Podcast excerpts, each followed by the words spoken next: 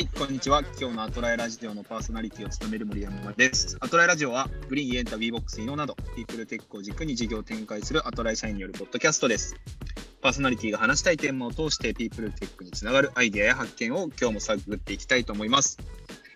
ということで、今日も、えー、ピープルテックトークの時間がやってまいりましたが、えーまあ、今夜さん前回デザイナーをゲストに呼んで、ピープルテックとデザインみたいなところを話しましたが、えー今日も引き続き、えーデザイナーであるえー別のキノピー、あの WeBox を一緒にやってるキノピーをお呼びしまして、今日は岡さんと、えーキノピーと3人で話していきたいと思います。よろしくお願いします。よろしくお願いします。お願いします。ありがとうございます。キノピーさんはデザインスクエアもいろいろやられてるんで、結構話し慣れてると思うんですが、確かに。どんな状況ですか？え慣れ慣れてるっていうか喋りやすいのかなと思ってたんですけど、なんか普通に緊張してます。なんか一緒に階段降りてきて緊張します。緊張してる。絶対俺らよりベテランでしょうって話を。確かに。確かに確かに。えー簡単に聞いている方に、えーご紹介をしますと、えーキノピーは WeBox というアトライがやってる事業の立ち上げから私とずっと一緒に、えーやってるメンバーでございます。まあ、ロゴを作ったりとか、結構アーティスティックな面も持ちつつ、一方であの UI デザインとか、結構デザインシステムとか、なんかそういったかなりこうロジカルに、ね、落としていくところが、えー好きなあメンバー、得意なメンバーだなと思ってるんで、ちょっとそのあたりも今日話してみたいなというふうに思っております。うん、ありがとうございます。確かに、一番デザイナー界隈でデザインにマニアックなイメージある。確かに。うん、そうですね。なんか変細かい話とかが大好きなんで。結構幅広いですよね。なんかアート的な話から、割とエンジニア的な話まで。もともとがやっぱグラフィック寄りというか、ウェブデザイン、前職はウェブデザインとかっていうのをやってたので、それはちょっとなんだかんだグラフィック寄りだったかなっていうのがある。もちろんそれも好きだったんですけど、キャットライ入ってから結構そのプロダクト寄りの話になってきて、まあ、そこはやっぱりどっちかっていうとやっぱりよりロジカルになる、なっていくかなと思うので、なんかそう、なだらかにこう変わってきた部分で、まあ、今もずっとどれも好きなんですけど、そうですね、ずっとこう、なだらかに触ってきたから幅広くデザインっていうのが好きっていう感じに今なってるのかなっていう感じです。なんか前回も今夜さんにお聞きしたんですけど、こうはい結構長らくキノピーさんもデザインやってると思うんで、まあ、特にウェブデザイン、まあ、もう少し講義なデザインでも構わないんですが、なんかこう移り変わりとか、今求められているデザインって実は5年前と違うとか、なんかそういった観点でこうあったりされますか？えっと、そうです。今求められてるっていうと、ちょっとあれ、お部屋があるかもしれないですけれど、まあ僕が学んできた中で、やっぱり、その、なんていうか、プロダクトのデザインの基礎みたいなところっていうのが身についてたかなと思っていて、まあ、最初思ってたそのデザインっていうところから、今プロダクトデザイン、よりその、ちょっと競技のというか、よ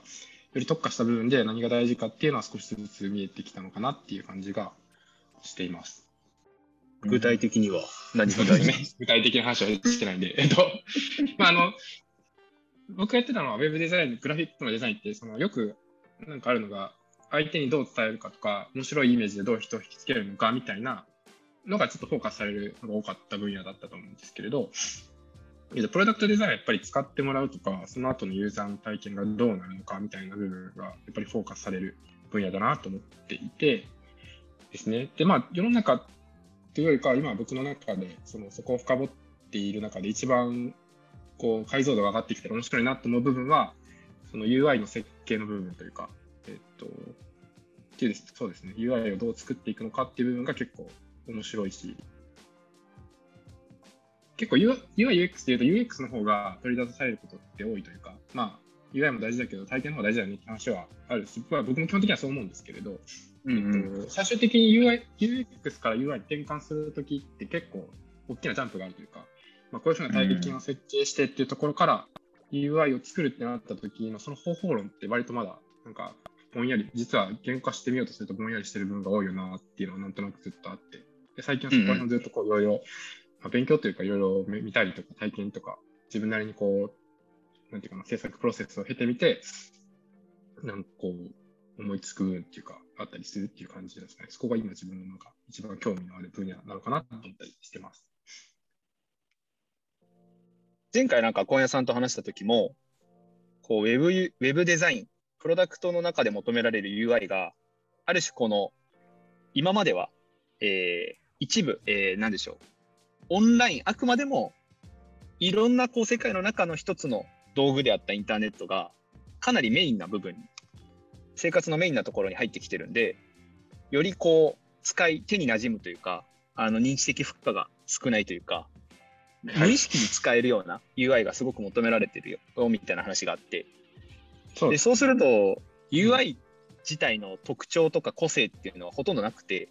基本的にはみんなが日常で見てる認知してるものをちゃんと踏襲しながら作っていくことが大事なのかなって話をしてたんですが、はいはい。先ほどの UX を実現する UI はい。っていう観点だとそのあたりはいかがなんですか？でも、まあなんかほぼ一緒じゃ一緒なんですけれど、えっと、ちょうど昨日ノート書いて、それと被るなと思いながら喋ってるんですけれど、あの、まあ、よくあるバッドケースというか、あるのが、その体験ってこう、みんなで議論して、この体験がいいよねっていう UX 考えるっていうのはよくあると思うんですけれど、それをこう、じゃあ UI だとどういうふうにこれを実現するかなって考えたときに、まあなんかあんまり意識しないと、結構その、その体験をそのままなぞるような UI を作りがちだなってすげえ思うんですよね。なんか、あの A、ユーザーがこのサービス上で A をして B をして C をしたら、なんかこうプログレスがあるというか、なんか新しい体験を入れるねってなったら、ユーザーが A して B して C するように、なんかこうサービスを設計してしまいがちというか、うん。なんか直線的になるというか、あの体験のそのなんていうか余白がないという状況に陥りやすいかなってちょっと思っていて、えっと、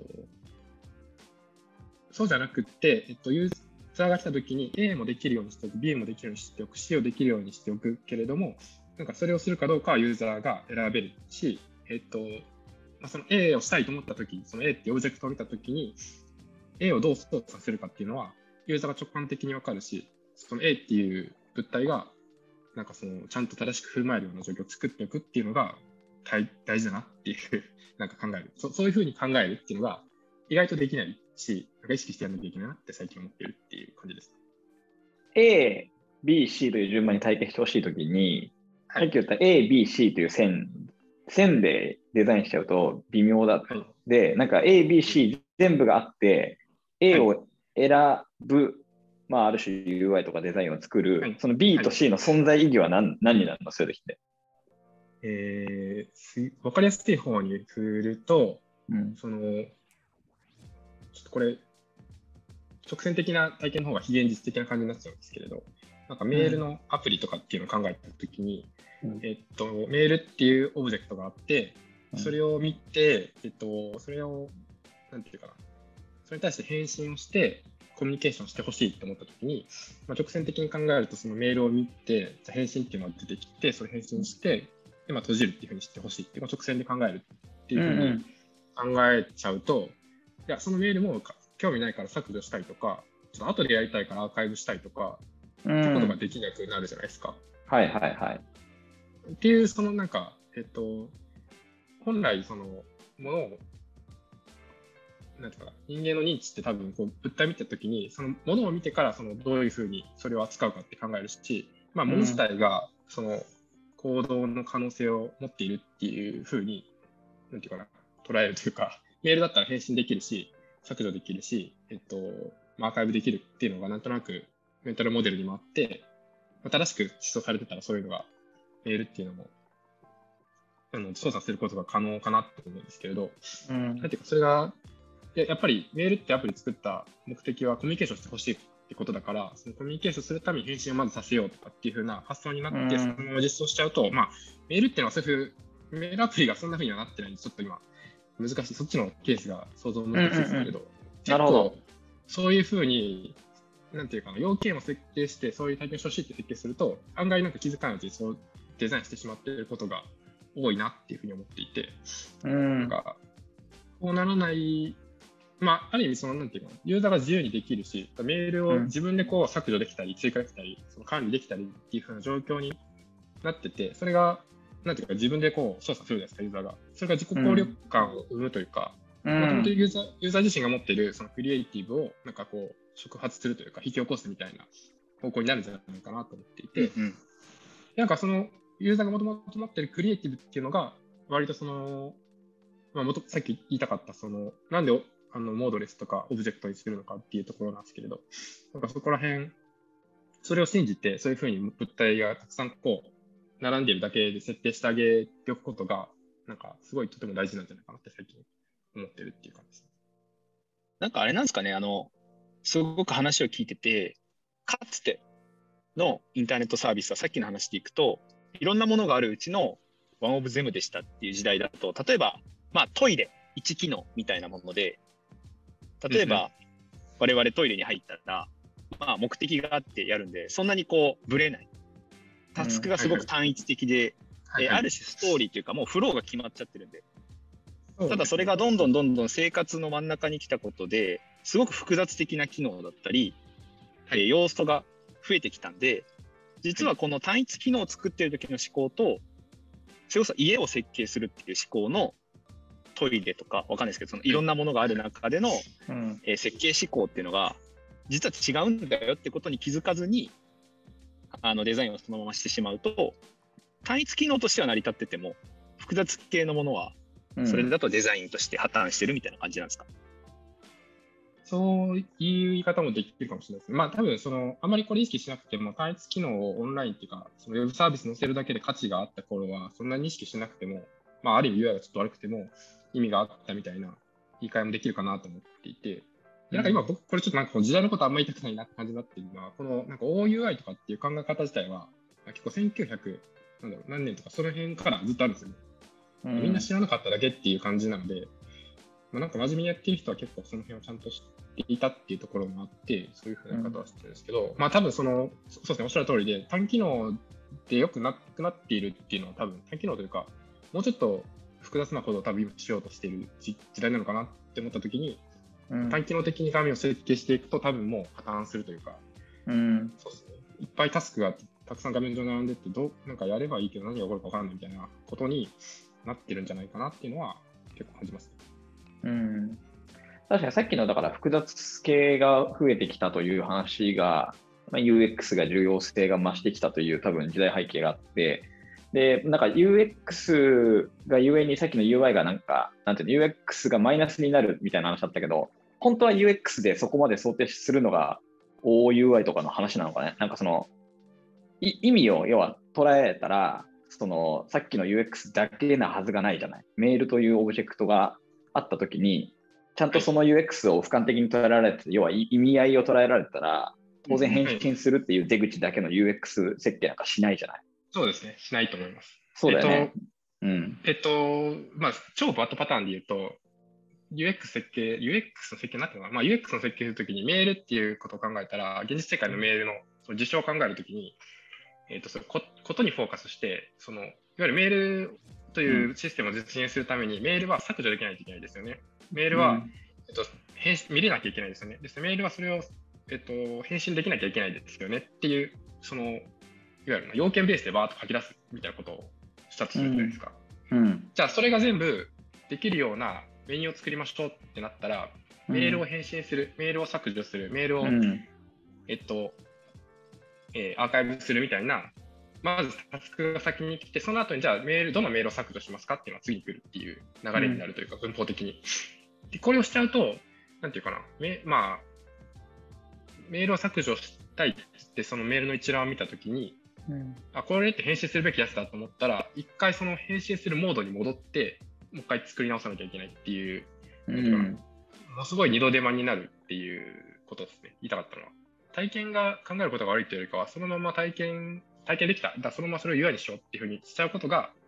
問題になるっていう感じですね。一旦そこで、そのメールってものは何なのかねっていうことを考えるフェーズを入れて、でそのそこに落としてから画面を設計するっていうことをしないと、直感に反する UI が発生してしまうっていう、それが結構ユ,、あのユーザーのクリエイティブとか、その辺を奪っていくことにもつながるなと思ってるし、最近はそのクリエイティブを奪うってことが、いわゆるその、例えばメールの操作とかで、UI がユーザー側がハックして、なんか、もっと簡単にコマネジメントする方法があるとかっていうことに気づけなくなってしまうというか、メールを返信するためには、こういうふうな手続きが必要っていうマニュアルが欲しいっていう、なんか世界観になってしまうのは、なんか、ユーザーのその自由さとかクリエイティブさを奪っているんじゃないかなって思っていて、で今これは結構メールっていう事例ですけど、まあもっと複雑な事例とかがあって、もっとタスクベースにならざるを得ない時とかがあって、なんかそういう時に結構ユーザーってすごいな分かんないなっていうふうに思っちゃうんですけど、それはなんかうん UI が適切に設計できてないユーザーの自由を奪ってるからそういうふうになってるんじゃないかなって思うことが結構多いです。うん。まあなんかさっきの岡さんの話は僕も確かになと思ったのは、別になんかこれは、えーウェブサービスだけの話ではなく、うん多分オフィス設計とか全く一緒で、うん。要はいろんな複雑的な UX あるよねとか、そもそも目的を持たずに集まるということすらあるよねみたいな俯瞰したときに、うん。じゃあどこに何を置いとくのがいいのかとか、うん。なんかもう少しそれを抽象度を高めたときにどう設計するのかっていうので、なんかうん一個ずつの UX をデザインにしちゃうというようにちぐはぐがすごかったり、そうだね。その何個を見てるかっていう、どの視点で見てるかがポイントなんですかね。確かに。なんか、そうですね。だから配配置とかは逆にすごい大、配置というか、なんか、適切なタイミングでそれが置いてあって、あなんか気づかずに手に取ってしまったみたいな体験は割と大事なんじゃないかなと思ったり。そうだよね。確かに。だからさっきの直感に合わせたっていう話なんだろうね。なんか、その、それが複雑によりレベルが上がっていったり、まあ、なんて言うんだろう。直感のスタンダードが逆にできちゃってるから、どんどん、あの、はい。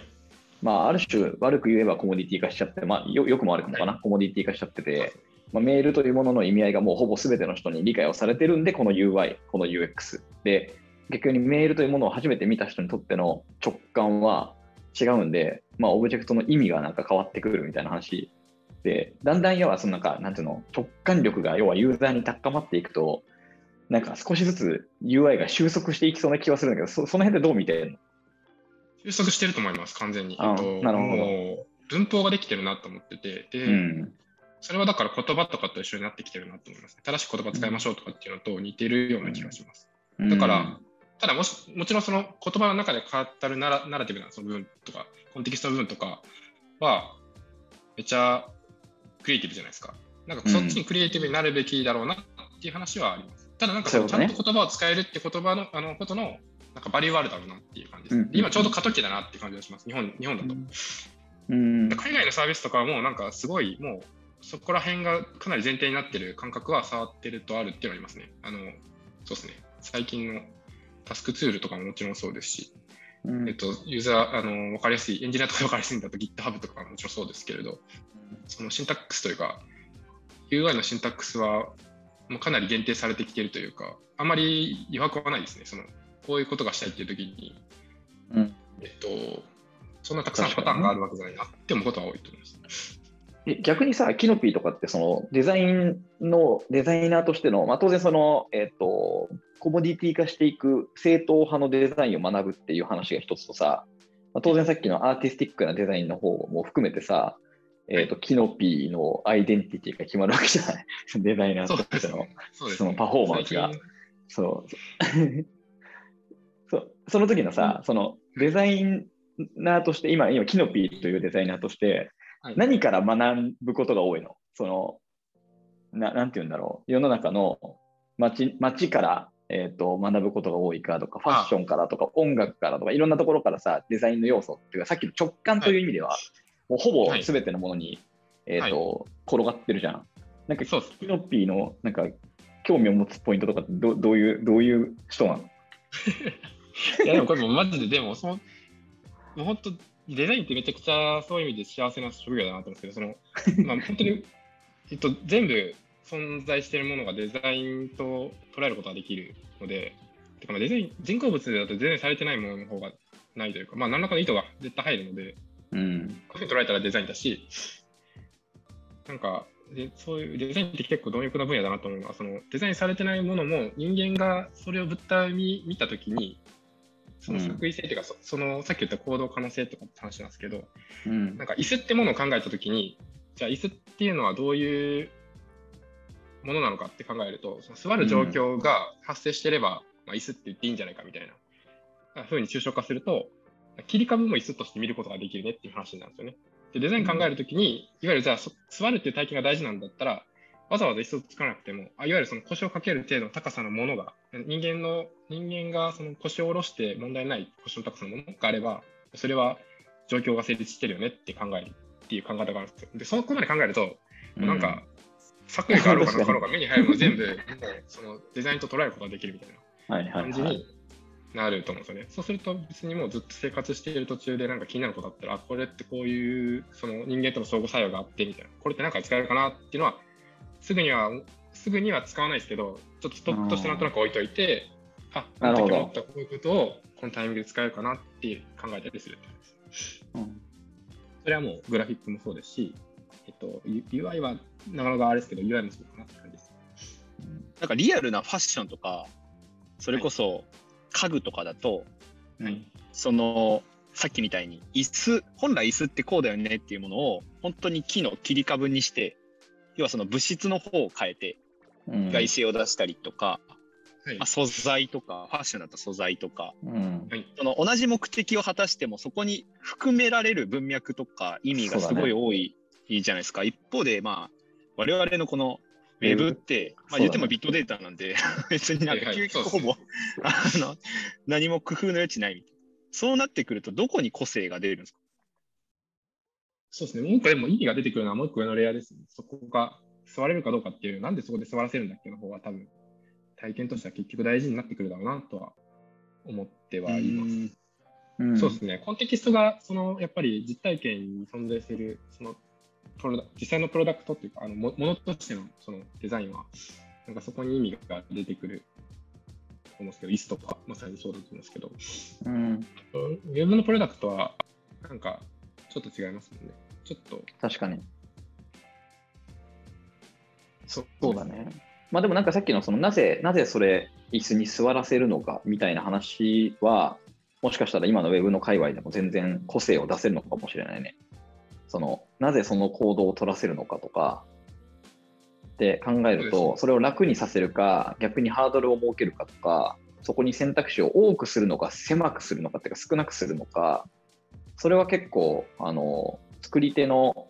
ポリシーも多少出るというか、ゴール設定によって全然変わりそうな気はするね。そうですね。そうですね。めちゃくちゃ抽象化すると、まあでもそれみんな一緒か。あのなんかあの、ウェブの世界って究極極論データになっていくと思うんで、データに対する操作ってだいぶもう、まあそれで言うとこすられてるというか、だいぶもう、なんか分布化されてると思うんですけど、えっと、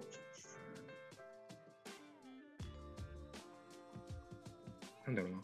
まあ、そこで扱う、どういうものを扱うのかっていうもので言うと、まだいろいろあるのかな。例えばそれが人のデータなのか、物のデータなのかで、ちょっと見せ、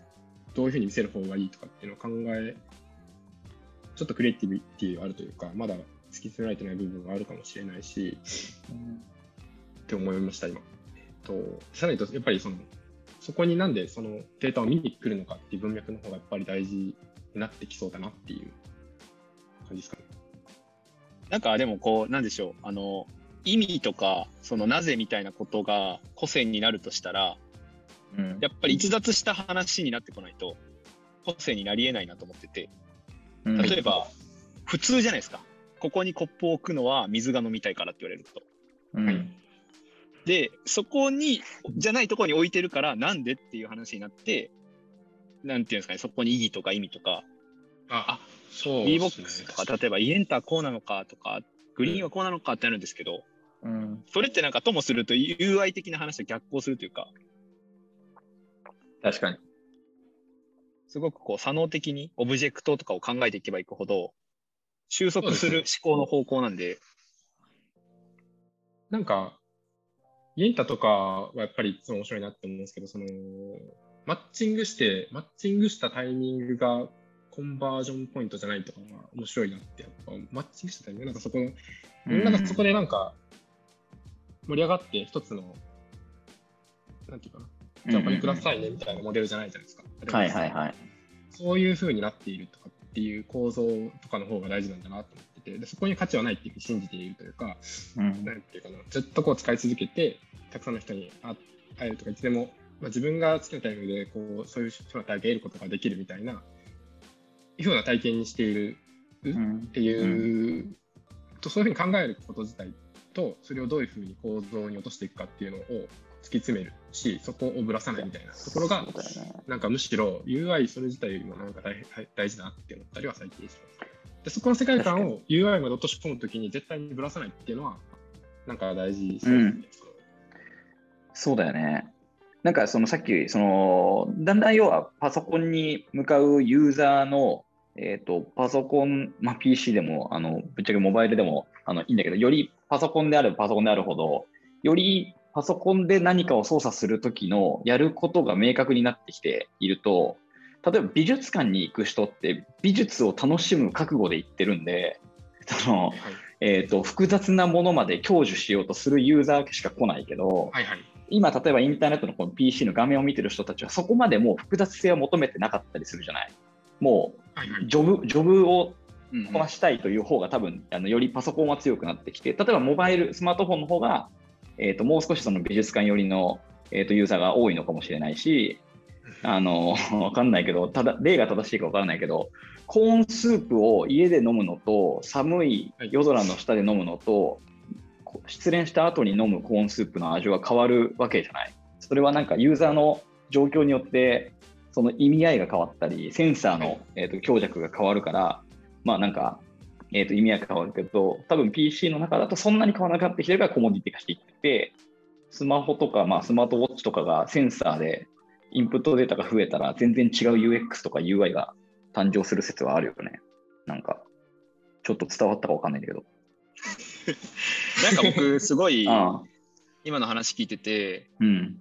やっぱりピープルテックはプロダクト、ウィウィあウェブウェブサービスと相性悪いなと思ったのが、うん。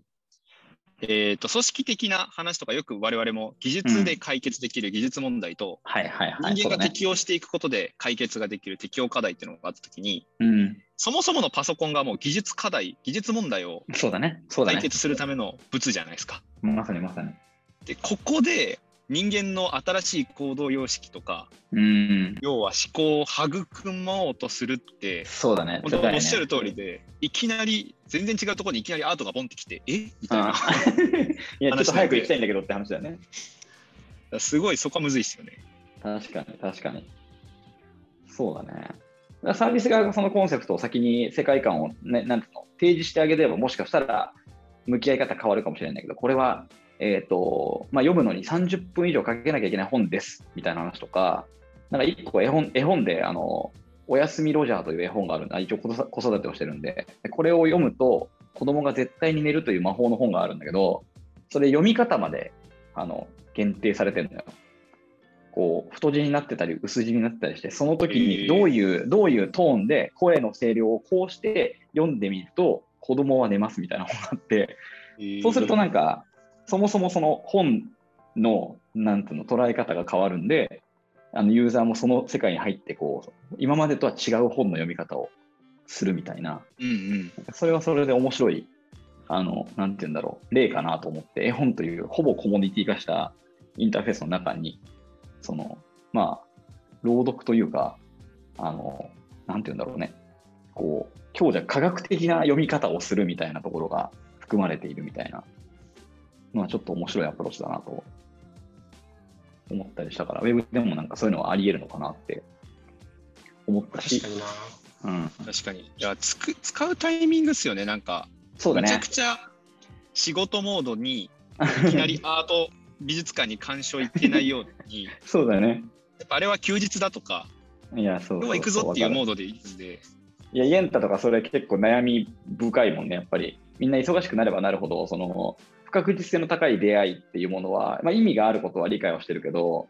合理的に考えて、じゃあ30分使うのか1時間使うのかみたいな話を、えっ、と、なんて言うんだろうな、どのタイミングに感じてもらうかとか、どう時間を確保するかとか、なんかそういうのはすごいやっぱり考えていかなきゃいけないし、普段も考えてるし、まあ、これからももう少し進化をさせていかなきゃいけない部分かなとも思ったりするから、なんかその辺のシチュエーション作りというかね、確かに。うん、そういう意味では変数がもう他に使ってるサービスとかも含めてうん UI どうあるべきとか、そうだね。UX どうあるべきって考えないと、もう単体の中での話だけだと、うん。うんやっぱできることは限られるんですよ。そうだね。だから、なんか変な話、グローブを変えてあげる努力というか、グローブが、なんかボールを受け取るグローブが、まあ、ずっとコモディティ化して、そこにあのボール投げないとみんな取ってくんないんで、その、別のボール取らせたいっていうあの、まあ、欲があるというか、美学があるのであれば、まず先にグローブを取り外してあげなきゃいけないか、もしくはグローブを変えてあげないと、他の変化球取りに来てくんないと、取れないというか、そう、なんかそんな感じが出てきてる気がするね。過度にその UI がコモディティ化してるっていう見方はその通りだなと思う。なんかそのいわゆるその UI の文法みたいな表現しましたけど、それ外れた場合、ユーザーが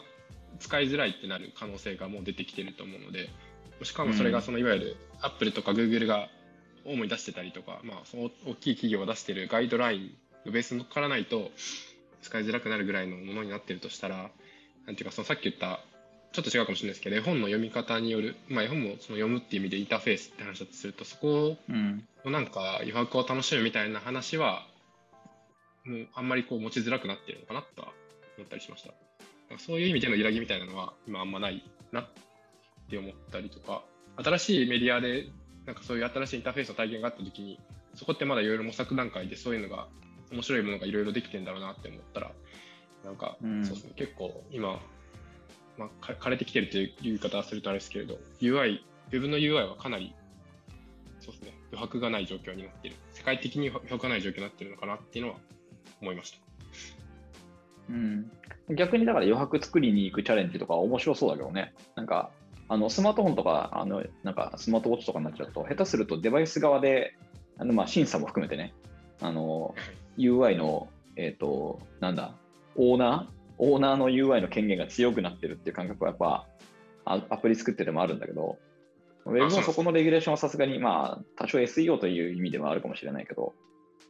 まだ、まだ全然自由が利くというか、こっちの問題っていう、こっちのチャレンジの問題っていう説はあるから、さっきの絵本の話じゃないけどね、なんか、その、グローブをはめてあげるところから設計してみると、ちょっと違うデザインになる可能性とかはあんのかもねっていう。そうですね。向こう側に人がいるデザインとかだとすると、またそういうのももっと出てくるかもしれないなって思いました。最近、あれですけど、その、やっぱデータと人とのやり取りって考えるのか、とか、相手向こう側に相手がいるって考えると、またもうちょっと変わるのかなとか、その辺もありますよね。うん。うん。なんかまさに経営的な話とか、資本主義的な話だと、うん、ルールを用いた時に生まれた弊害って、すごくこう、なんでしょう、あの、多分今だと、アップルのとか、このデザインシステムでとか、これってすごいデザイナーとしては、うん、あ楽になってきてると思うんですけど、うん、どんどんどんどん何かが損なわれてて、今なんかグローバルのトレンドってもっと認知負荷を上げていく、八方よしとか四方よしとか、うん、利上げも地球環境もとか、うん、なんどうやったらええのみたいなですかね。こうなんか、あの、揺さぶられながら行動することがむちゃくちゃ求められてる。としたら、なんか本来 UI デザインももしかすると、そのあるべき姿はそうなんだけど、うん、それの弊害ってなんだろうっていう問いに対して、やっぱり一定どこまでチームとして解があって、なんかそのあ,、あるべき姿、まあ今あるべきと言われてる姿と、とはいえ、その逆転、長期で見た時のそれが起きる弊害を見た上で、じゃあどういうふうに置いていくべきかとかが、なんかすごい大事な議論なのかなって聞いてて思いました。そうだね。なんか、そうだね。なんか話を多分すげえ影響範囲めちゃめちゃでかくしちゃうかもしれないけど、その、使いやすいとか、まあ今、この、このフィールドにおいてはすごくいい状態、最適な状態、気持ちいい状態とかを作る裏側に、例えばまあ今、環境問題とかって、あの例えば俺らは今めちゃめちゃ電気を使えるし、ブロックチェーンとか流行って、まあね、仮想通貨とか流行って、クソ電力使ってて、一番裏側で石炭ボーボー燃えて、目の前で燃えてたらさすがに気まずくなってくると思うんでね。だし、まあ安い肉を食べてる、そのまあこれ、あんまりこう話しすぎると、えっ、ー、と、なんて言うんだろう、敏感になりすぎちゃうかもしれないけど、まあ当然、その源流を見るとさ、物を食べられなくなっちゃう可能性とかもあるじゃない。だけど目の前はすごく安い、最高、安くてうまいみたいな話になるじゃんなんかでもそれを最終的にはなんかできる限りトータルでエコシステムを作っていくデザイナーが優秀なんだろうなってなんか思うというか、まあ、世界的には求められたい、求めていきたいなんか感じはあるよね。それはもう本当に UI とかいう話じゃなくなってきちゃうかもしれないけど。うんそうですね。本来でもそ、そういうこと考えられる人がいいいうデザインなんだろうなっていうのは思いますね。結構、うんまあ、ほぼ社会的にいいデザイナーって感じだけどね。そうですね。そうですね。デザイナーっていう時に指す、まあちょっとあれが多すぎるっていうのもあるんですけど、確かに。デザイナーがいる。確かに。すごい、そういう意味では、もう少し俯瞰した、なんかオブジェクト指向も、プロダクトの中のオブジェクトを話している間は、まだ足りなくて、うん、このサービス自体もオブジェクトと捉えた時のそうだね。に人間のあり方みたいな話とかはいはいはい。まで捉えていくと、本当の意味での、うんなんか、あのサービス設計が始まるというか。そうだね、そうだね。どこからストーリーを展開するかみたいな。うん。そうですよね。別にサービスの中だけで人の人生動いてるわけじゃないですし。うん。確かに。ちょっともうちょっと本当はキノピーと、キノピーさんが最近、対話カードという、ワンワン確かに。の、まあ、ワンワンに限らずですかね、あれ。うん。こう対話を楽しむむ。場デザイン、場のデザインですかね。うんなんか第1弾のバリューズカードよりも面白いって言ってる方々もいて、うん。なんか改めて、ね、なんか思考するってことの価値とか、うん。なんとなくこう自分で考えるってことのすごいうん。あの体感価値がすごい上がってんだろうなとか、その辺のちょっと話もピノピーとはしたかったんですが、確かに。もうお時間ということで、なんか、話一個話しし始めちゃうと、もうこうなる癖ある。ずっと。確かにボードゲームの、ボードゲームオタクなんで、キノピーは。確かに。ボードゲームデザインとボードゲームで、そうだね。話せるとよかったかもしれない。確かに。リアルだからね。うん。はい、ということで、えーお時間になってしまいましたが、はい岡さん、いかがでしたでしょうか、今日のトークは。いやでもなんか、あの後半、キノッピーのその、あの、こういう、こういう、なんつうの、こう、好き、好きさというか、思考、思考の深さみたいなやつが出てきて、面白かったです。あの、対話カードの話とかは全然深掘れなかったですけど、まあ、あの、またまたどこかで、またどこかで話せる。はい。それはそれでまた深そうなんで。いや、まあ、はんもっと楽しく話します。楽しく話します。キノピーさん、いかがでしたか、何か。いや、なんか結構、好きから楽しかったなと思って、いや、そういう回なんで大丈夫ですよ。いろいろとお二人が受け止めてくれたんでよかったです。はいそんなところでしょうかやり。たい放題ですうんやりたい放題でしたが、いかがでしたでしょうか？また次回は、ぜひちょっとボードゲームとか、オフラインのコミュニケーション設計とかも一緒に話せると面白いないといね。思っておりますが、今日はまあうんこのお時間もいい塩梅ですので、この辺りで終わりにしたいと思います。はい。さて皆さん、今日はいかがでしたでしょうか？えー次回も火曜日配信ということですので、えーぜひあの皆さん聞いていただければなと思っております。それでは岡さん、キノピーさん、ありがとうございました。また聞いていただいてありがとうございました。あありがとうございました。ます。りがとうございます。